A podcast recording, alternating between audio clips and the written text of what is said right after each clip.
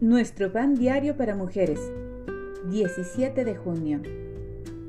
Servir y ser servido. La lectura bíblica de hoy se encuentra en Filipenses capítulo 4, versículos 10 al 19. La disposición la tenían, pero les faltaba la oportunidad. Filipenses 4:10 Hacía semanas que Marilyn estaba enferma y muchos la habían animado en ese tiempo difícil. ¿Cómo podré compensarlos por su amabilidad? pensaba preocupada. Entonces un día leyó, Ora para que los demás desarrollen humildad, lo cual no solo les permita servir, sino también ser servidos.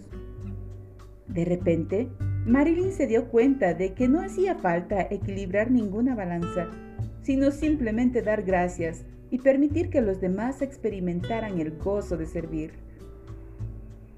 En Filipenses 4, el apóstol Pablo expresó su gratitud por todos aquellos que participaban con él en sus dificultades. Él dependía del sostén de los demás para predicar el Evangelio. Entendía que las ofrendas que recibía cuando pasaba necesidad eran simplemente una extensión del amor de las personas por Dios. Sus ofrendas eran olor fragante, sacrificio acepto agradable a Dios. Tal vez no te resulte fácil recibir, en especial si en general has sido la primera en ayudar a otros, pero con humildad podemos permitir que Dios nos cuide mediante diversas maneras cuando necesitamos ayuda.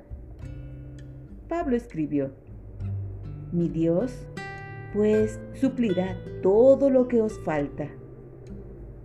Fue algo que aprendió durante una vida de pruebas.